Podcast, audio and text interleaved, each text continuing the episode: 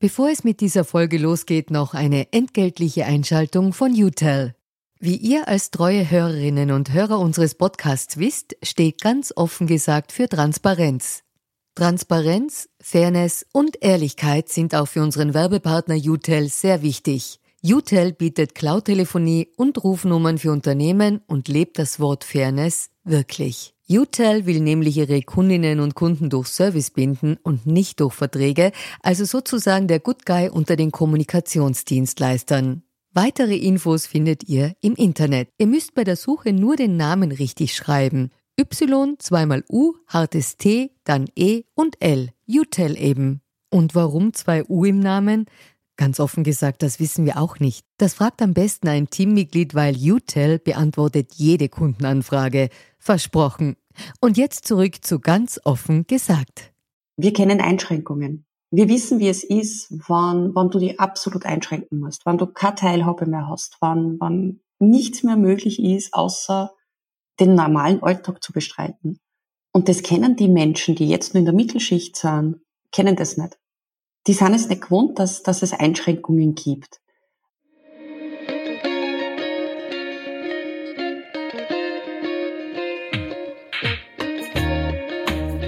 Herzlich willkommen bei Ganz offen gesagt. Mein Name ist Solmaz Korsan und mein heutiger Gast ist Daniela Brodesser, die viele unter ihrem Twitter-Namen Frau Sonnenschein kennen werden.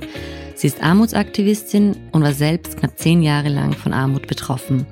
Mit ihr spreche ich über ihre Angst, wie sich ein plötzlich verarmter Mittelstand im Anbetracht der Energiekrise und der Preisteuerungen diesen Herbst und Winter benehmen wird, über mögliche Volksaufstände und wie schnell es passieren kann, dass man als sechsköpfige Familie mit ein paar hundert Euro in Österreich über die Runden kommen muss.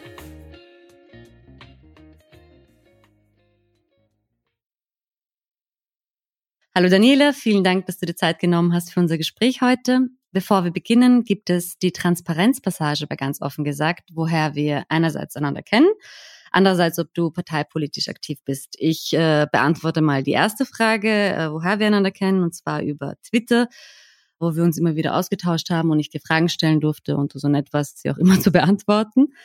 Zur zweiten Frage, die richte ich gleich an dich. Warst du oder bist du derzeit in einer Partei politisch aktiv oder tätig? Ähm, aktuell bin ich nicht politisch aktiv tätig in einer Partei. Ich war es, also bei der SPÖ. Habe auch eine Zeit lang dort gearbeitet. Das war eigentlich mein erster Schritt aus der Armut raus. Und habe aber im Laufe der Zeit einfach bemerkt, dass für meine ganze Arbeit es eher von Nachteil ist, wenn ich einer gewissen Partei zugeordnet werde. Mhm. In welcher Funktion warst du da bei der SPÖ tätig? Äh, ich war Assistentin, unter anderem in der Kommunikationsabteilung. In der SPÖ Österreich war das nämlich. Oberösterreich, an, genau. Mhm. Ich stelle dich noch einigen unseren Zuhörerinnen vor, die dich nicht kennen sollten. Ähm, viele werden dich äh, über deinen Twitter-Namen kennen, Frau Sonnenschein, wo du sehr aktiv über Armut aufklärst und ein bisschen aus deinem Alltag oder aus deiner Vergangenheit eigentlich mehr erzählst. Und du bist Armutsaktivistin, du gibst an unterschiedlichen Institutionen Workshops, du referierst, du schreibst auch darüber. Du lebst in Oberösterreich, wie du schon gesagt hast. Du hast vier Kinder zwischen 13 und 25 Jahren und du warst selbst zehn Jahre lang armutsbetroffen. Und ich wollte mit dir unbedingt diesen Podcast machen, weil ich immer sehr dankbar war, wie du auf Twitter über Armut geschrieben hast und aufgeklärt hast. Und das war einerseits sehr aufschlussreich, andererseits auch aber immer sehr beschämend, dass man das in so einem reichen Land wie Österreich äh, erleben muss. Und ich war einfach dankbar, dass du das so sehr klar immer ausgedrückt hast, ohne jetzt da auch sentimental zu werden. Und vor allem auch, weil du erklärt hast, was diese Zahlen bedeuten, weil vielerorts geistern ja immer wieder diese 1,5 Millionen Menschen, die in Österreich leben, die armuts- und ausgrenzungsgefährdet sind, aber keiner kann sich oder wenige können sich wirklich vorstellen, was das bedeutet. Und auch jetzt in Anbetracht der Energiekrise und der Preisteuerungen gibt es jetzt in vielen Staaten diese Angst, dass es einen Wutwinter gibt. Und der deutsche Verfassungsschützer Stefan Kramer hat auch davon gesprochen, dass alles, was wir bisher an Corona-Protesten gesehen haben, war ein Kindergeburtstag, gegen was wir wahrscheinlich sehen werden diesen Herbst und diesen Winter und was das eigentlich macht mit Menschen, wenn sie von Deprivation betroffen sind und wie sie sich radikalisieren können. Und auch äh, die deutsche Außenministerin Annalena Baerbock hat von Volksaufständen gesprochen, also wenn sobald Russland das Gas abdrehen sollte. Bevor wir über diese politischen Implikationen sprechen äh, und wie sich eben durch Verarmung eine Gesellschaft destabilisieren kann und auch dieses Bild, was diese Politiker und, und Experten auch heraufbeschwören, was passiert, wenn Menschen plötzlich verarmen, wollte ich noch ein bisschen über deine persönliche Geschichte sprechen. Also ich würde gern anfangen mit einem Zitat aus einem Interview mit dem Kurier, wo du mal gesagt hast, Armut passiert mir nicht, nur den anderen, denen, die krank sind, denen, die eh nicht wollen. Ich habe vor zehn Jahren ehrlich gesagt auch noch so gedacht und bin dann eines Besseren belehrt worden. Kannst du uns ein bisschen erzählen, was da passiert ist? Ja, was ist passiert? Wir waren vorher wirklich eine komplette Durchschnittsfamilie. Also ja, vier Kinder große Familie. Der Mann war Vollzeit beschäftigt, nebenbei selbstständig. Ich habe geringfügig immer dazu verdient, ähm, habe unter anderem Spielgruppen geleitet, war Tagesmutter, habe im Gastgewerbe gearbeitet, aber halt immer geringfügig, weil es einfach passt hat für uns, für die mhm. Kinderbetreuung, mhm für zu Hause.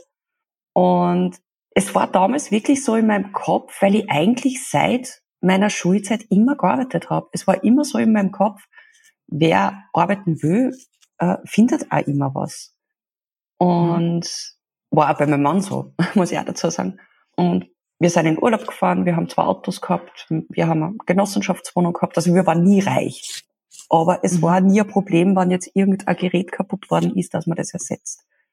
Ähm, und ihr seid selbst aufgewachsen in, in Haushalten, wo, also die eher wohlhabend waren, Mittelstand, also was haben deine Eltern gemacht? Ähm, ich bin aufgewachsen in einer reinen Beamtenfamilie, also wirklich schöner Mittelstand, eigentlich keine Geldsorgen. Und mein Mann ist in einer Unternehmensfamilie aufgewachsen. Die haben ja immer relativ gut verdient, zeitweise trotzdem auch Krisen gehabt, aber nie Armut in dem Sinn erlebt.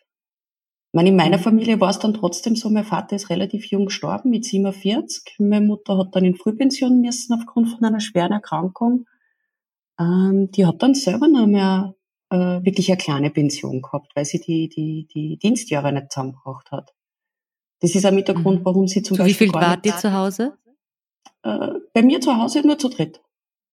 Also ich war Einzelkind. Einzelkind, okay, ja. Aber ich habe nie kennengelernt, was Armut ist. Also das habe ich wirklich nie erleben müssen als Kind. Sparen schon. Mhm. Also meine Mutter war Meisterin im Geld einteilen. Die hat immer Monatsanfang das Geld eingeteilt, was sie für was braucht und ähm, Geld für die Stromnachzahlungen auf Zeiten gelegt. Und da habe ich dann schon viel mitgenommen, muss ich auch sagen.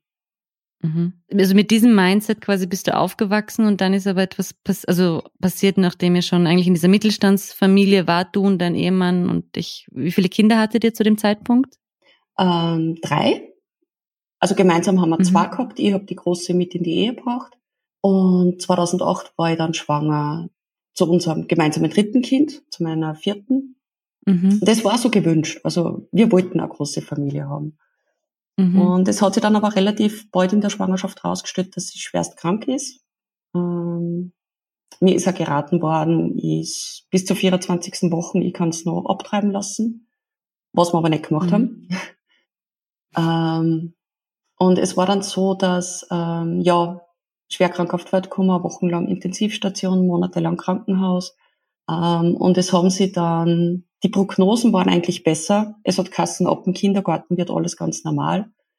Es war aber so, dass sie einen Lungenhochdruck entwickelt hat und dadurch für sie, am einfachsten erklärt man es, ähm, für sie war ein normaler Alltag, so wie wenn wir jeden Tag einen Marathon laufen würden. Mhm. Das heißt, mehr als eine Stunde Kindergarten war meistens nicht drin am Anfang. Eine ganze Schulwoche, fünf Tage Schule durchgehend hat sie geschafft, das erste Mal in der dritten Klasse Volksschule. Sonst mhm. war halt aufgrund vom Lungenhochdruck und von den anderen Schädigungen einfach ihr Energielevel sofort herunten und ja, Herz, der Herzrhythmus einfach durcheinander. Und das hat bedeutet, dass sie aber auch pflegebedürftig war, also dass du dich vor allem um sie auch von genau. zu Hause aus kümmern musstest. Mhm.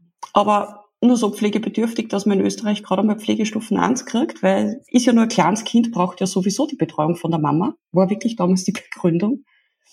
Wie viel Geld ist das? Das waren 100, ich glaube 180 oder 160 Euro im Monat.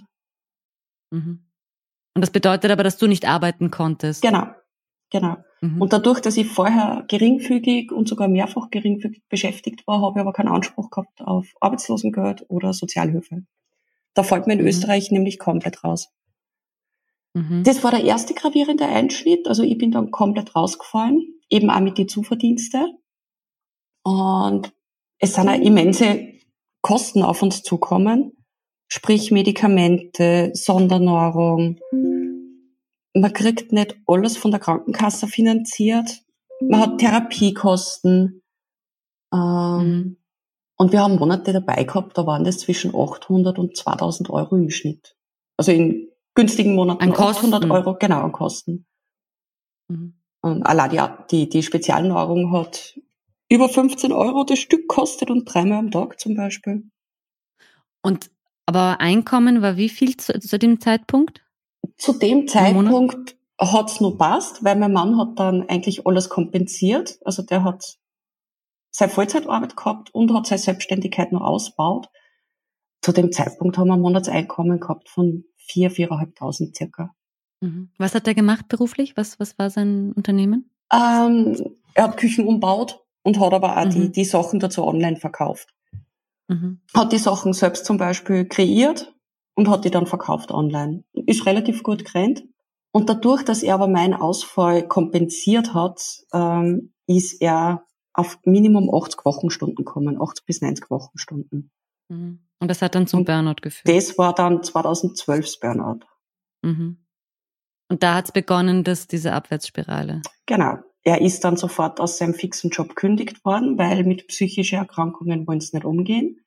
Ähm, es war dann damals, hat er auch wirklich, sage ich mal, einen miesen Arzt erwischt, äh, der ihm gesagt hat, Burnout gibt's nur bei Managern, er soll wieder arbeiten gehen, er soll nicht dachinieren, auf Deutsch gesagt. Mhm. Und er hat sich das aber auch zu Herzen genommen. Er hat dann wirklich nach 14 Tagen wieder Job gesucht und dann war der gravierende Fehler, er hat als freier Dienstnehmer angefangen. Er hat sich gedacht, lieber jeden Job als gar keinen. Und das war dann wirklich der Anfang vom Ende. Weil wir waren damals auch komplett naiv und uninformiert, was die Folgen sind, wenn man freier Dienstnehmer ist. Das haben wir dann alles mhm. kennengelernt. Sag mal, also was, also ich, ich wollte dich eigentlich auch im Laufe des Gesprächs fragen, wenn du zurückgehen könntest in, in, in, der, in deiner eigenen Geschichte und was hättest du dir für Tipps gegeben damals? Ähm, der allererste Tipp ist, ähm, in Krankenstand bleiben und behandeln lassen, solange man nicht wirklich gesund ist. Weil mein Mann hat das wirklich jahrelang dann mitgeschleppt. Der zweite Tipp ist wirklich gut informieren. Also ich habe dann zwar damals schon versucht zum Informieren, habe aber anscheinend nicht die richtigen Stellen gewusst, wo man sich gut informieren kann. Und habe auch die Kraft neben der Clan nicht gehabt. Das muss ich auch dazu sagen. Mhm. Ähm, hätte ich damals zum Beispiel gewusst, dass man als freier Dienstnehmer wie Selbstständiger gilt und keinen Anspruch auf Mindestsicherung hat. Damals hat es nur die Mindestsicherung gegeben in Oberösterreich. Genau. Ähm, hätte ich sofort gesagt, na bitte nicht. Bitte melde dich wenigstens arbeitslos und schau mal um was anderes um. Und so war aber mhm. das einfach in dem Denken so eintrichtert bei uns. Einfach, ja, Kinder aus den 70er und 60er Jahren. Man meldet sich nicht arbeitslos. Man sucht sich, man nimmt jeden Job an. Und das würde ich sofort anders machen meine, es ist niemand gern arbeitslos, aber uns hat das in die Katastrophen geführt, ja. Wie hat die ausgesehen damals? Also die ersten Schritte, was war das? Es war so, dass, ähm, wie gesagt, er eben das Burnout nicht behandelt hat. Er hat dann ein Jahr lang relativ normal dahin gearbeitet in diesem Job. Dann ist der nächste Einbruch gekommen. Da hat er dann eine tagesklinische Behandlung braucht und hat ein Krankengeld gekriegt von 290 Euro. Das mhm. war alles, was wir dann eine Zeit lang gekriegt haben. Und danach ist mit dem Job so weitergegangen, dass wir Monate gehabt haben, da hat er 800 Euro verdient. Gute Monate waren es 1200 Euro. Das war das Familieneinkommen für sechs Leute. Mhm, 1200. Das heißt aber, dass ihr musstet dann umziehen, oder? Ist er, mhm. ist er aufs Land gezogen? Genau. Weil eben die Stadtwohnung viel zu teuer worden ist und das war auch sowas, was ich meinem früheren Ich sagen würde, mache es nie wieder. Wir haben uns eine sehr billige Landwohnung gesucht, haben uns irrsinnig gefreut. Wohnung mit Platz für die Kinder am Land, extrem günstig. Ähm, man merkt dann erst im Nachhinein die ganzen Nachteile. Also im Winter haben wir nicht mehr als 11, 12 Grad zusammengekriegt. Ähm, man ist angewiesen auf ein Auto natürlich, weil die Öffis eine Katastrophen sind am Land. Also einmal um 6 in der Früh ist ein Bus kommen und einmal um 18.30 Uhr am Abend. Und Kinderbetreuung sowieso unmöglich. Ja. Von der, von der Mentalität der Leute, also eben, ich wollte dich auch fragen, eben, wie unterscheidet sich Armut in der Stadt von Armut am Land? Großer Unterschied. Zumindest von da, wo wir gewohnt haben. Ähm, also, wo wir in der Stadt gewohnt haben, da war, da hat es mehrere Familien im Umfeld gegeben, vor allem auch Alleinerzieherinnen. Da war Armut kein Thema eigentlich. Ähm, ob man da ein uraltes Auto gefahren ist oder sie das und das nicht leisten hat können, das war weniger Thema. Äh, ich glaube, da spielt Weil aber quasi auch die die Nachbarin An- auch hatte. Ja, und, und da spielt aber auch für die Anonymität, glaube ich, mit. Und vor allem, es hat dort niemand wirklich viel mehr. Das ist der Unterschied. Da wohnt jeder in einer Mhm. Mietwohnung. Ähm, jedem geht's da mal besser, mal schlechter. Jeder kämpft sich mal mehr, mal besser durch. Und der Unterschied zu dem, zu dieser Dorfmentalität, wo wir gelebt haben, das waren halt ja lauter neue Eigenheimbesitzer und wirklich alle auf dem Level, wer will, kann. Und arm Mhm. ist nur, wer sich nicht genug bemüht. Und das hat dann mit die Jahre gescheit zugesetzt. Also das hat dann wirklich, also unter anderem, nicht nur jetzt die Dorfmentalität, Knüppelschema rundherum auch erfahren, aber das hat halt schon sehr zum Rückzug, ja, dazu beitragen. Aber das wusste man von Anfang an, dass ihr jetzt quasi die neue arme Familie aus der Stadt seid, oder, oder wie kann man sich das vorstellen? Es hat sich relativ schnell ausgestellt, ja, weil Mhm. ähm, wir haben wirklich ein extrem altes Auto gehabt. Ähm, wir sind nicht auf irgendwelche Ausflüge mitgefahren. Es war dann dort normal, dass am Wochenende grüht worden ist und jeder hat halt groß dazu einkauft. Das war halt nicht möglich, weil ich sage mal Mhm. 20, 25 oder 30 Euro nur für ein Wochenende, das war nicht drinnen. Einfach nur, dass man aus Spaß sich jetzt zum Grün zusammensetzt. Und je öfter, dass man aber dann sagt, na, tut mir leid, das geht nicht. Erstens wird man nicht mehr eingeladen und zweitens, es kommen dann einfach diese Vorbehalte und, und die ganzen Vorurteile. Aber was haben sie dann dir gesagt? Also, oder den, den Kindern oder deinem Mann? Ähm, unter anderem, also es hat angefangen mit lauter Ratschlägen von wegen, ja, such doch halt einen Job. Einen Job findest sicher irgendwo. Ja, das habe ich eh gemacht. Also ich habe auch dort am Land geringfügig immer wieder mal gearbeitet. Aber was willst du mit Mhm. einer Kinderbetreuung, die um 16 Uhr aufhört? Und der Mann komplett äh, äh, unberechenbare Dienstzeiten hat. Da kann ich nicht einen Fixjob annehmen irgendwo, wo ich erst um fünf aufhöre. Ähm, ja, so, so Aussagen wie, meine Cousine hat auch vier Kinder, die schafft das auch. Ähm, Mhm. Oder zum Beispiel, ja, wenn du kein Auto hast, ist ja klar, dass du keinen Job findest. Und gleichzeitig, wenn beim anderen Auto eine Reparatur war, ja natürlich, ihr habt ein Auto, ähm, da gibt's ja so viel Geld aus, ist klar, dass ihr arm seid. Es war sehr ambivalent. Also egal, was man gemacht hat oder gehabt hat oder nicht gehabt hat, es war immer ein Grund, damit es zum Vorwurf genommen wird. Mhm. Und das führt dann irgendwann dazu, dass man genau diese Situationen auch vermeidet. Man vermeidet wirklich, dass man den Menschen begegnet. Mhm. Du, du hast auch immer wieder gesagt, dass du dich dann sehr stark isoliert hast. Genau. Ge- Das waren eben diese ausschlaggebenden Gründe, also diese Ratschläge und das sie immer wieder rechtfertigen. Ich habe es so satt gehabt, mich immer wieder rechtfertigen zu müssen. Mhm. Ich fand das auch interessant, weil du hast das in deiner Kolumne für Moment äh, Armutprobe, wo du da verschiedene Anekdoten teilst. Also einerseits, also der Arbeitgeber, sobald er weiß, dass du arm bist, weiß er halt, wie abhängig du von diesem Job bist und wird dich dann halt umso mehr ausbeuten. Oder diese eine Geschichte, ich glaube, es war ein, dein Vermieter, wo du auch da zusätzlich, glaube ich, gekocht hast und dann warst du einmal im Sommer Mhm. äh, im Freibad und er hat dich gleich am Abend äh, zur Rede gestellt, warum du ins Freibad gehst und Geld ausgibst, äh, obwohl du die Betriebskosten noch nicht gezahlt hast. Also diese Art von Erlebnissen, wo man sich denkt, in welchem Jahrhundert leben wir eigentlich? Also man muss ja nicht so primitiv miteinander umgehen. Die, also die Geschichte damals mit, mit dem Ex-Vermieter, die war eigentlich der, also die war der Grund, warum ich eigentlich auf Twitter angefangen habe. Mhm, Das mhm. war so wirklich, also das war der Punkt, wo, wo für mich eigentlich so irgendwo so, so ein Trennweg war. Entweder ich resigniere jetzt komplett oder ich finde irgendeinen Weg, wo Mhm. ich mir den, den Frust und die Wut drüber ausschreie. Weil das Mhm. Problem war das, man glaubt irgendwann mit der Zeit, man ist wirklich selber schuld. Man bemüht sich zwängen. Ich, alle anderen schaffen es auch. Ich, ich versage einfach, irgendwas mache ich falsch. Das, das geht wirklich dann die ganze Zeit im Kopf herum. Und das eine Aufeinandertreffen damals, das war dann wirklich der ausschlaggebende Punkt. Und dann habe ich das vertwittert. Ja. Wir sprechen gleich über Twitter. Ich hatte noch ein paar Fragen, wie das also in diesen zehn Jahren auch war. Wie, was macht das eigentlich mit, mit den Kindern, wenn sie so, so aufwachsen? Also ich, also deine, deine Älteren, die haben das wahrscheinlich noch nicht in dieser Stärke mitgekriegt, aber die Jüngeren oder, oder genau umgekehrt. Also wie, wie, wie verändert sich dann ihr Verhalten? Was sie am meisten verändert hat, ist, sie artikulieren keine Wünsche mehr. Mhm. Ähm, sie haben es, ganz klar, aber sie, sie sagen es nicht mehr. Einfach äh, mit dem Wissen, ähm, dass wir es dann natürlich probieren zu ermöglichen und dass es aber einfach immer irrsinniger Kraftaufwand war. Aber man probiert, dass man, dass man einer das gar nicht sagt. Mhm. Aber sie, sie hören wirklich auf, dass sie Wünsche haben. Also nicht Ziele. Also da hat es mal mhm. eine Diskussion gegeben, wo das falsch aufgenommen worden ist. Ich rede da nicht von Zielen. Also ich schaue immer drauf, dass meine Kinder Ziele haben. Mhm. Aber so banale Wünsche, die, die äußern es nicht mehr. Sie sagen dann nur mehr, na, ich bin eh ganz glücklich. Ähm, was es zum Beispiel auch hat, und das merke ich gerade bei meinen vier Kindern sehr stark, weil die größeren zwar, die haben unsere Urlaube noch, noch also sehr bewusst miterlebt. Mhm. Egal ob, ob im Apartment oder ob mit dem Wohnmobil unterwegs. Und die Jüngere zum Beispiel, die hat absolut keine Erinnerung dran. Und die hat er letztens dann zu mir gesagt, Mama, ich möchte endlich einmal in Urlaub fahren. Und dann ist mir erst bewusst worden, sie hat noch nie einen Urlaub wirklich äh, miterlebt. Mhm. Und die Grästern unterhalten sich halt dann neben ihr drüber, einfach aus der Erinnerung raus. Und das tut ihr dann schon weh.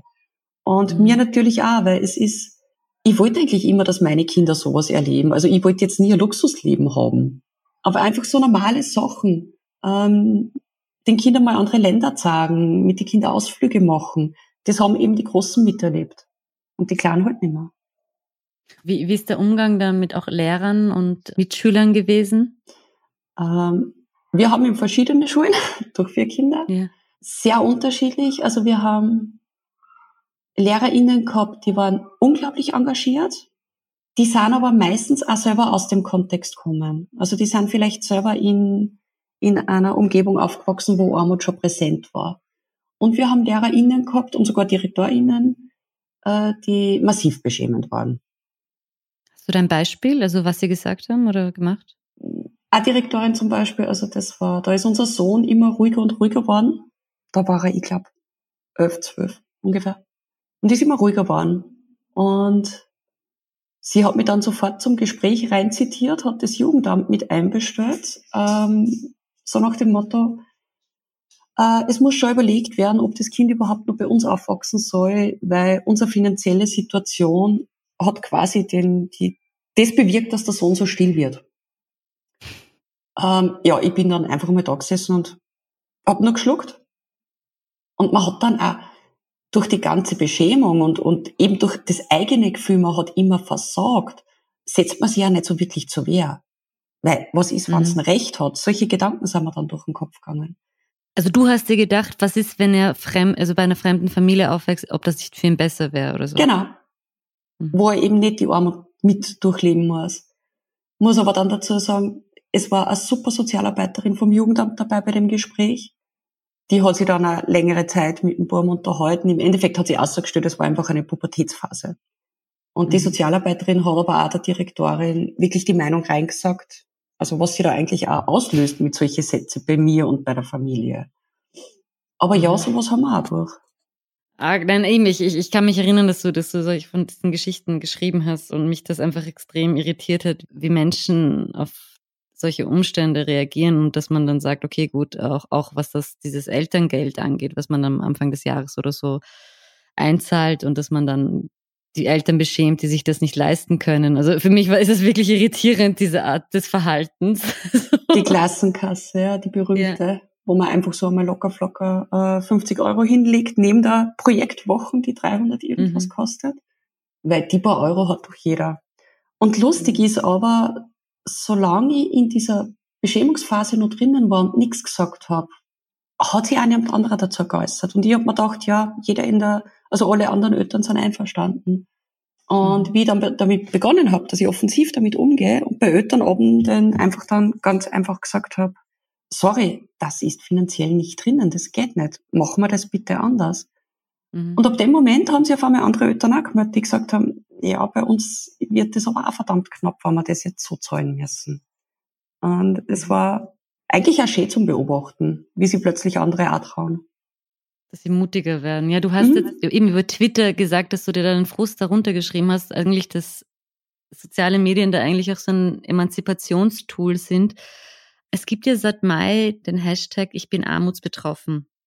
Und das hat in Deutschland begonnen, mittlerweile, wo viele Betroffene eben über ihre Armutserfahrungen schreiben, aber eben auch nicht, also in Deutschland, in Österreich, in der Schweiz. Ich hatte so ein bisschen den Eindruck, dass hier ein neues Selbstbewusstsein entsteht und dass sich da quasi auch ein neues Klassenbewusstsein mobilisiert wird. Ist das ein richtiger Eindruck oder romantisiere ich das jetzt gerade ein bisschen? Ich hoffe es. Ähm, ich finde es irrsinnig schön, dass sie der, der der Hashtag da seit Monaten jetzt hat. Mhm. Es sind so viele Menschen, die, die plötzlich über ihre Armut, über ihre Erfahrungen schreiben. Mm, was mich eigentlich ein bisschen an dem Ganzen stört, er verlässt Twitter fast nicht. Also es kommt ganz, ganz mhm. wenig davon in der, in der anderen Medienwelt an. Es war am Anfang ein ziemlicher Hype darum, da, da ist sogar in die Medien in Deutschland rundgegangen, in Österreich äh, eigentlich verschwindend gering.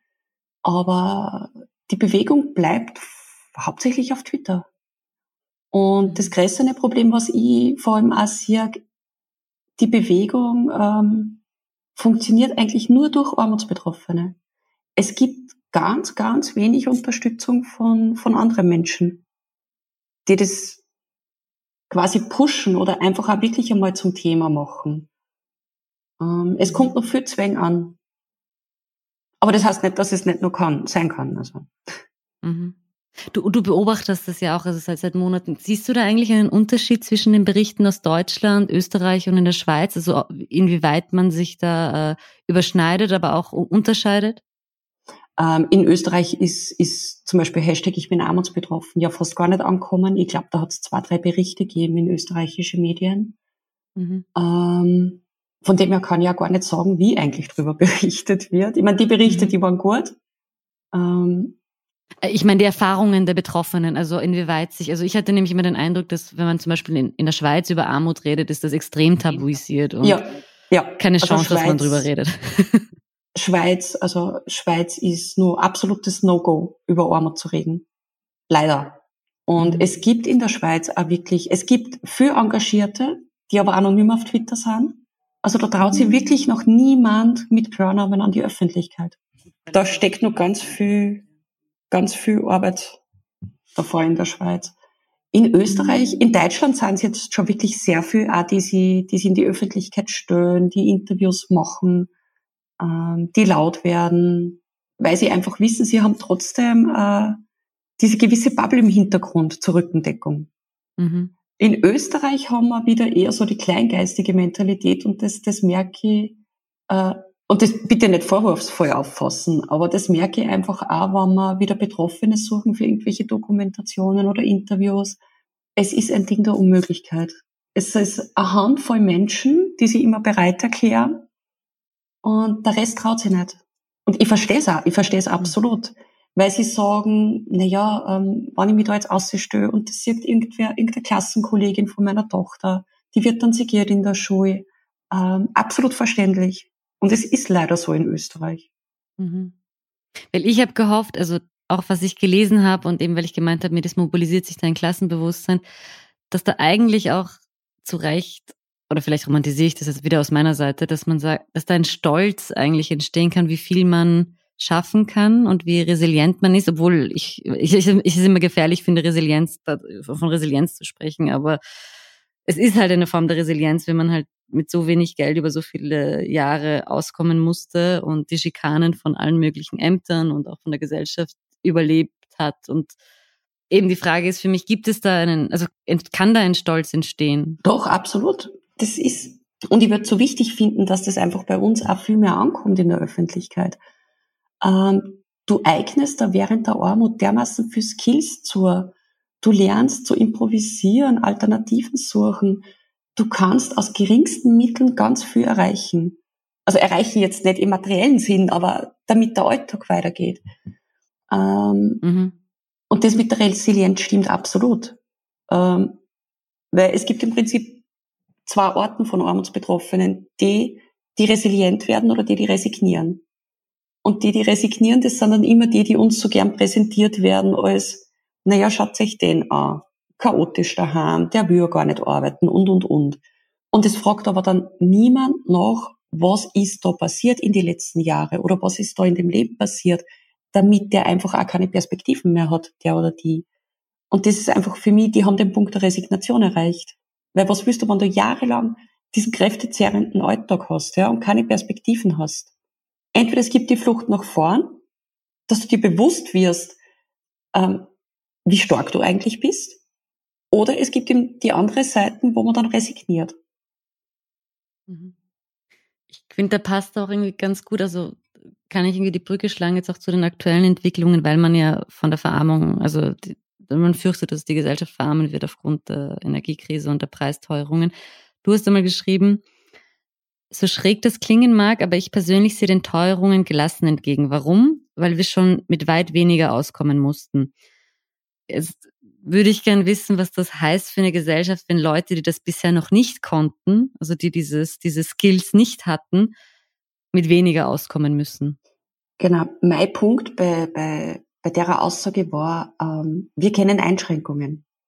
Wir wissen, wie es ist, wann, wann du die absolut einschränken musst, wann du keine Teilhabe mehr hast, wann, wann nichts mehr möglich ist, außer den normalen Alltag zu bestreiten.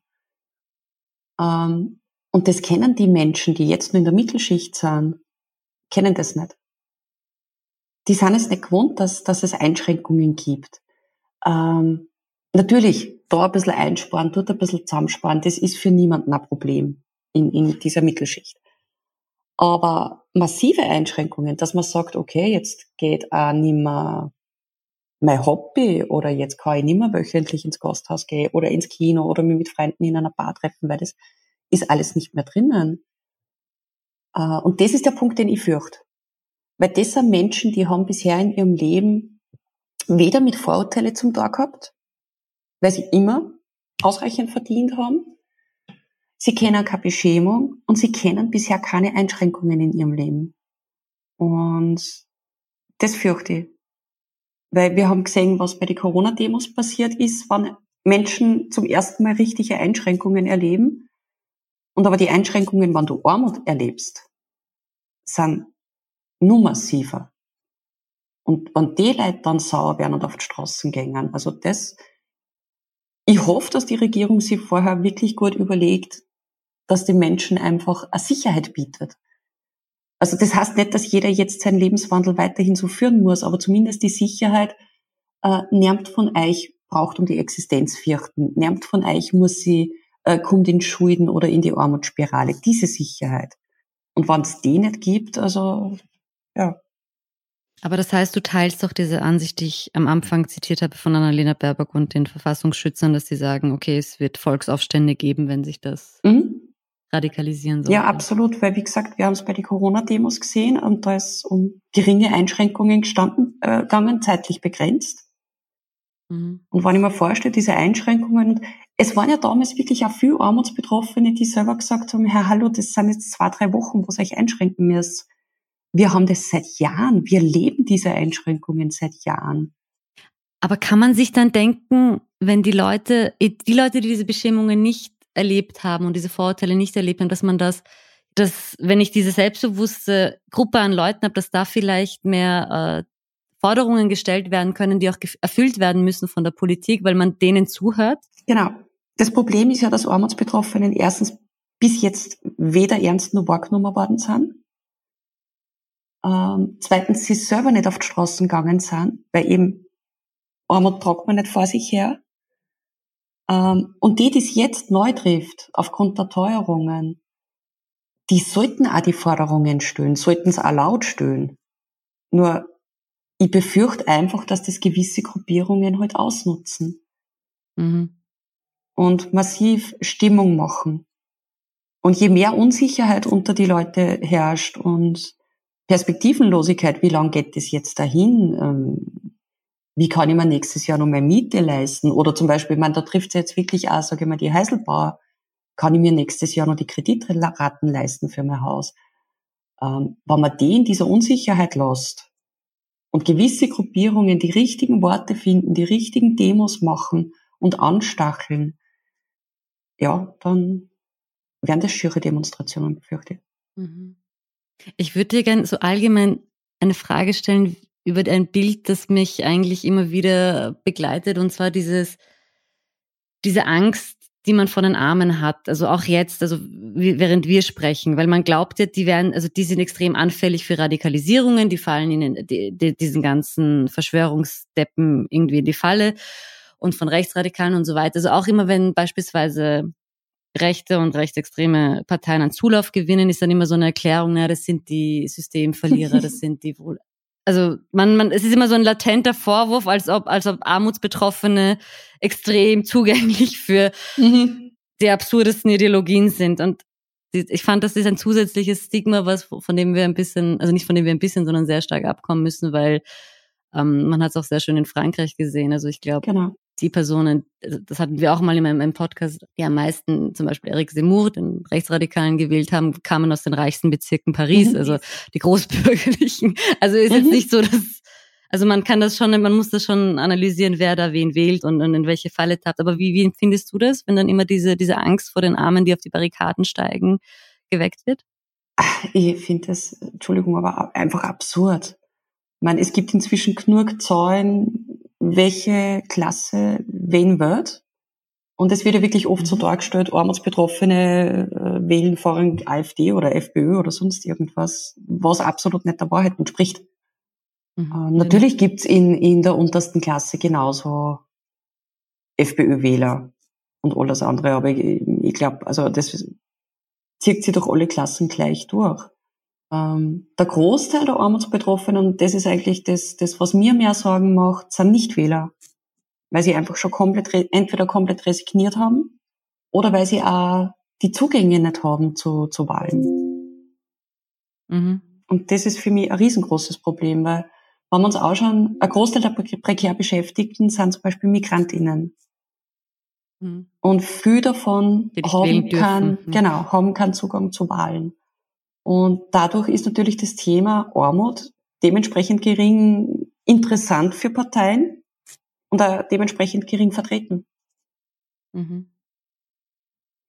Ich würde gern zu einem Thema kommen, was mich selbst betrifft und was wir im Vorgespräch ein bisschen angeschnitten hatten, und zwar die mediale Berichterstattung, wie über Armut berichtet wird ich bin da immer irgendwie mit zwei Enden konfrontiert. Einerseits gibt es diese Artikel, die halt von den Sozialschmarotzern in der Hängematte äh, schreiben und dann gibt es auf der anderen Seite aber diese extrem berührenden Sozialreportagen aus dem aus irgendwelchen deutschen Plattenbauten, die ich genauso problematisch finde. ähm, was würdest du dir denn wünschen von einer realistischen Armutsberichterstattung? Äh, ja, ähm, weg wirklich von diesen Tränendrüsen drückenden Einzelschicksalen mhm. oder eben von der sozialen Hängematte mit der, was mit dem Dosenbier auf der Couch sitzt in der verdreckten Wohnung, mhm. ähm, hin zu wirklich einfachen Berichten, aber mit, mit Zahlen, Fakten und Daten. Ich meine, es braucht natürlich für Berichte und für Artikel immer wieder mal so Einzelschicksale, dass man die rausnimmt, damit das Thema berührt, damit damit es Anklang findet bei den Menschen. Aber ich kann solche Berichte trotzdem genauso mit, mit äh, ganz nackte Zahlen, Fakten und Daten hinterlegen. Und vor allem, was mich dann immer am meisten stört, ist, ähm, wann solche Artikel dann nicht moderiert werden. Und dann die abstrusesten Lügen und Vorurteile darunter verbreitet werden. Betroffene, die, die da ein Interview gemacht haben, machen das nie wieder, weil sowas geben sie sich nicht nur einmal. Und genau die Vorteile und Lügen verbreiten sie dann weiter. Anstatt dass, dass einfach Zeitungen dann, die halt auch die Ressourcen haben, aber das sind meistens eh Zeitungen, die es haben, äh, die sollten auch bitte solche äh, Foren dann moderieren. Mhm. Ich wollte eigentlich schon vor, weil es noch über die Proteste gesprochen war, eine Nachfrage, die ich vergessen hatte zu stellen, weil du gemeint hast, dass die Regierung sich um die Personen kümmern muss und ihnen eine Sicherheit geben muss. Welche sozialpolitischen Maßnahmen gab es in den vergangenen Jahren in Österreich, auch wo du die Fakten und Daten hast, also dass du sagst, okay, da wurden armutsgefährdeten Personen, wurde da geholfen oder im Gegenteil, da hat sich ihre Lage verschlechtert? Ich meine, gut ist in Österreich natürlich die, die bedarfsorientierte Mindestsicherung. Mhm. Sie ist jetzt kein, kein großer Wurf, aber sie, sie deckt wirklich das Mindeste ab. Ähm, sie sollte längst nach oben angepasst werden weil sie ist viel zu gering. Ich weiß jetzt wirklich gerade nicht den aktuellen Stand, aber ich glaube 890 oder so irgendwas. Wie gesagt, die kehrt schon lang nach oben angepasst. Mhm. Ähm, was eine absolute Katastrophen ist, ist zum Beispiel in Oberösterreich sind wir ja umgestiegen auf die Sozialhilfe. Also wir haben nicht mehr die Mindestsicherung, bei uns gibt's jetzt die Sozialhilfe. Und da gibt's keine Mindeststandards, sondern das sind Höchstsätze. Mhm. Sprich, da kann ähm, das Land, je nachdem, ob du denen sympathisch bist oder nicht, dir mehr oder weniger geben. Und nach unten sind keine Grenzen gesetzt. Es wird auch in Oberösterreich zum Beispiel die Wohnbeihilfe von der Sozialhilfe abgezogen. Mhm. Und die kehrt schon längst reformiert.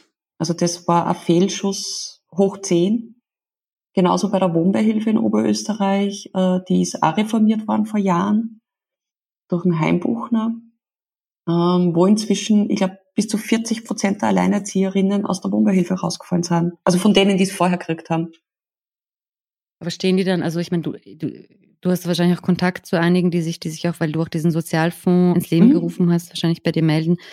Was bedeutet das dann in der Realität? Stehen die dann auf der Straße? Kommen die in irgendwelchen Gemeinschaftswohnungen unter? Wie bestreiten die ihr Leben? Die meisten schaffen es dann trotzdem irgendwie, dass sie in die Wohnungen bleiben weil Wohnbeihilfe ist so um die 100, 120, 130 Euro meistens gewesen. Aber es geht halt sonst auch gar nichts mehr. Mit der Wohnbeihilfe war zum Beispiel nur ein bisschen Teilhabe für die Kinder möglich. Im Sommer ins Freibad gehen oder gewisse Dinge machen. Das ist halt, wenn dir 100 Euro wegfallen, einfach auch nicht mehr drinnen. Mhm. Weil du musst das natürlich irgendwo anders einsparen und das erste Spaß bei den Sachen, die du sonst halt vielleicht mit den Kindern unternommen hast. Mhm. Wie bewertest du das aktuelle Antiteuerungspaket der Regierung mit den Einmalzahlungen? ja, ähm, ich meine, zuerst einmal ganz, ganz selten, aber doch, ich sag, okay, super, dass zumindest jetzt einmal irgendwelche Einmalzahlungen kommen. Es ist sicher ein Tropfen, aber es braucht langfristige Lösungen. Genau was wir vorher eben auch geredet haben. Es braucht äh, die Menschen brauchen eine Sicherheit. Wie geht's im nächsten Jahr weiter? Wie kann ich mein nächsten Jahr mehr Miete nur leisten? Wie kann ich mir nächstes Jahr die Reparatur von meinem Auto leisten? Ich meine, das sind ja alles Sachen, die, die auf die Menschen zukommen. Ähm, wie kann ich die Kreditrate von meinem Haus abzahlen und was mache ich, wenn mein Auto kaputt wird und ich nicht mehr in die Arbeit fahren kann? Also das klingt jetzt zwar recht nach, nach, nach kleingeistigen Überlegungen, aber das sind die Probleme, mit denen du dann konfrontiert bist. Weil entweder du zahlst halt dann die Miete oder du zahlst die Autoreparatur. Und wir brauchen ganz dringend langfristige Lösungen, die die Regierung anbietet. Und nicht da mal 150 Euro, dort mal 150 Euro. Aber gibt es etwas Konkretes, also wo du sagst, das sind Konzepte, mit denen ich mich anfreunden kann und die uns helfen würden, da über die Runden zu kommen? Ja, erstens einmal ähm, also die Energiepreise, da gehört definitiv was gemacht, weil es kann nicht sein, dass Energiekonzerne Milliardengewinne machen äh, und die Menschen nicht mehr wissen, äh, wie sie andere Stromnachzahlungen zahlen können oder Gas. Das Zweite ist, ähm, und das ist für mich ein ganz wichtiger Punkt, dass die Zugangsbeschränkungen nach oben gesetzt werden. Du kannst zum Beispiel, egal ob du zum Sozialmarkt gehen willst, ob du eine Wohnbeihilfe beantragst oder jede andere Unterstützung, gibt es gewisse Einkommensgrenzen. Und die, die was jetzt nur noch in der Mittelschicht sind oder noch über der Armutsgrenze sind, die haben auf nichts Unterstützung. Also die haben auf nichts Recht, dass sie Unterstützung kriegen. Und da sollte mhm. ganz, ganz schnell die Einkommensgrenze immer nach oben gesetzt werden. Das wäre schon Hilfe für ganz viele Leute. Mit denen bist du jetzt konfrontiert, nicht? Also mhm. Also das sind auch, genau. also äh, erzähl kurz ein bisschen was über deinen Sozialfonds. Also das sind die, die seit Jänner zu dir kommen, die halt nicht den Zugang zum Beispiel zu Sozialmärkten haben, oder? Unter anderem, genau. Also wir haben da von Jänner bis April war es relativ ruhig nur in, in unserem Fonds, muss ich auch dazu sagen. Und ab Mai mhm. ist es dann eskaliert, wirklich. Äh, wir haben da Familien dabei, ganz traditionelle Familien. Vater Vollzeit, Mutter Teilzeit, zwei kleine Kinder daheim, die nicht mehr wissen, wie sie sich nur die Lebensmittel kaufen sollen.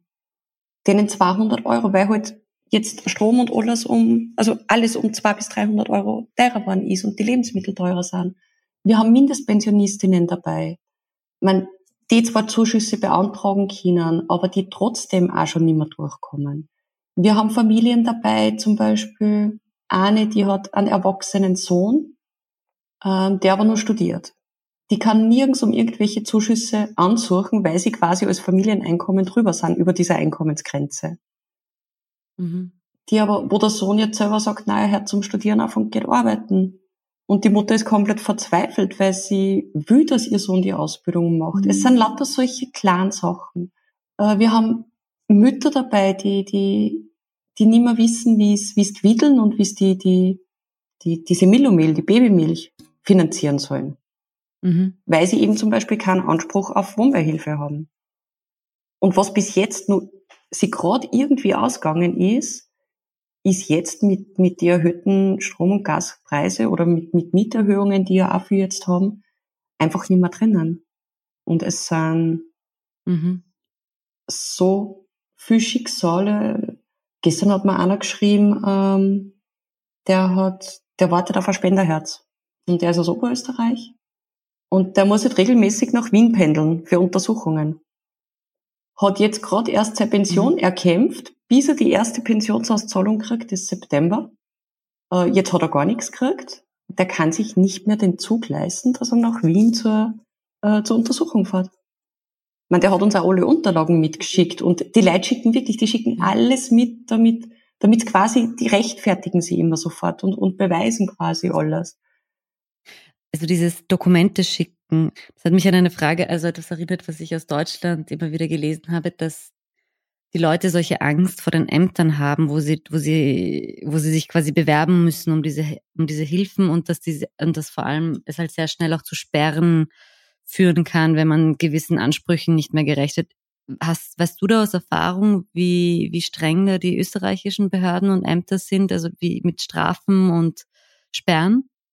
Boah, ähm, also ich weiß jetzt wirklich keine Zahlen, wie es ist mit den Sanktionen in Österreich. Ähm, mhm. Ich kenne aber schon ein paar Einzelfälle, aber wie gesagt, das sind jetzt einfach anekdotische Einzelfälle, die gesperrt worden sind, weil sie einen Termin versäumt haben. Und da geht es aber meistens dann mhm. um Menschen, die, die zum Beispiel unter Panikattacken leiden, die wirklich an dem Tag einfach nicht hingehen haben können. Und das hat sich aber dann meistens relativ gut, wenn man da Telefonate führt mit die Ämter und erklärt, was los ist, hat sich das meistens relativ gut lösen lassen. Ähm, mhm. Und so krass, ich meine, natürlich gibt's sicher immer wieder Sperren, die, die komplett ungerechtfertigt sind. Möchte ich bei nichts anderes sagen. Oder andere, die halt gerechtfertigt sind. Aber so krass wie in Deutschland ist bei uns sicher nicht. Also in Deutschland mhm. darfst du ja zum Beispiel nicht einmal 20 Euro von deiner Mutter aufs Konto kriegen, weil das musst du ja schon angeben dann beim Jobcenter, also was ich so mitkriege. Das ist ja komplett arg. Mhm. Oder Geschenke. Also ich habe Menschen in Deutschland, die, die halt auch, wo ich halt neben der Stiftung einmal wieder Sammlungen mache, ähm, da probieren wir wirklich, wie wir das Geld dann zu die Leuten kriegen, damit es ja nicht auf einer Konto geht.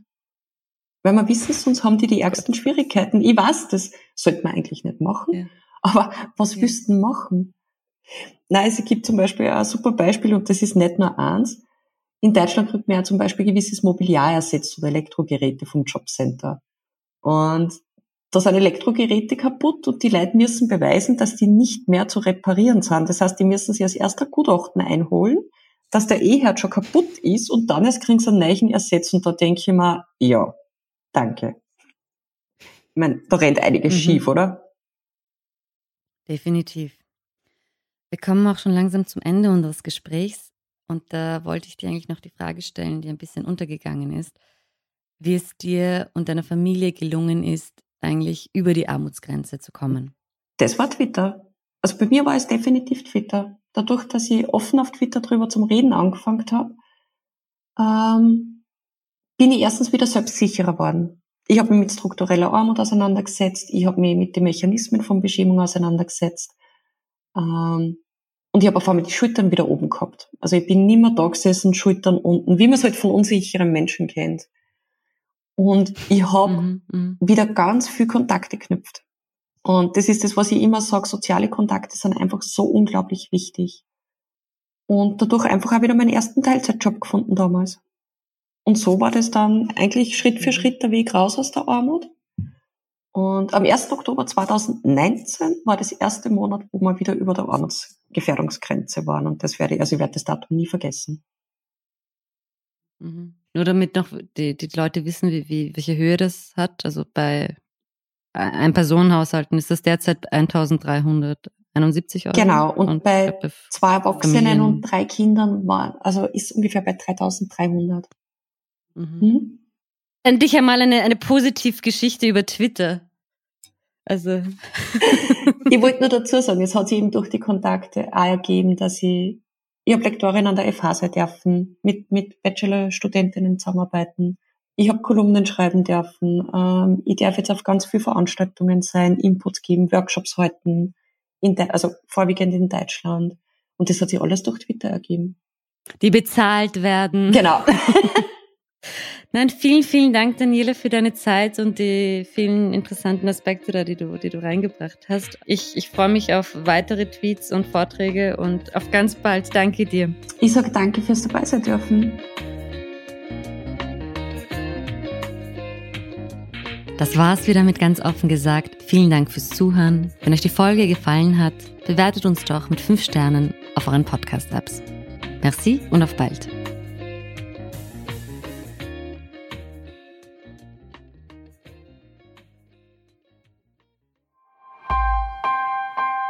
Missing Link